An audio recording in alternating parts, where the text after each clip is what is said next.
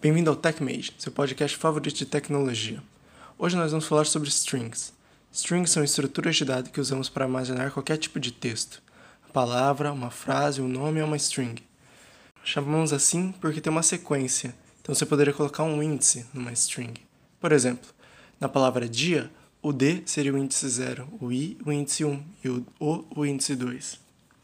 Nunca seria simplesmente organizar de qualquer maneira, porque então o texto perderia seu significado.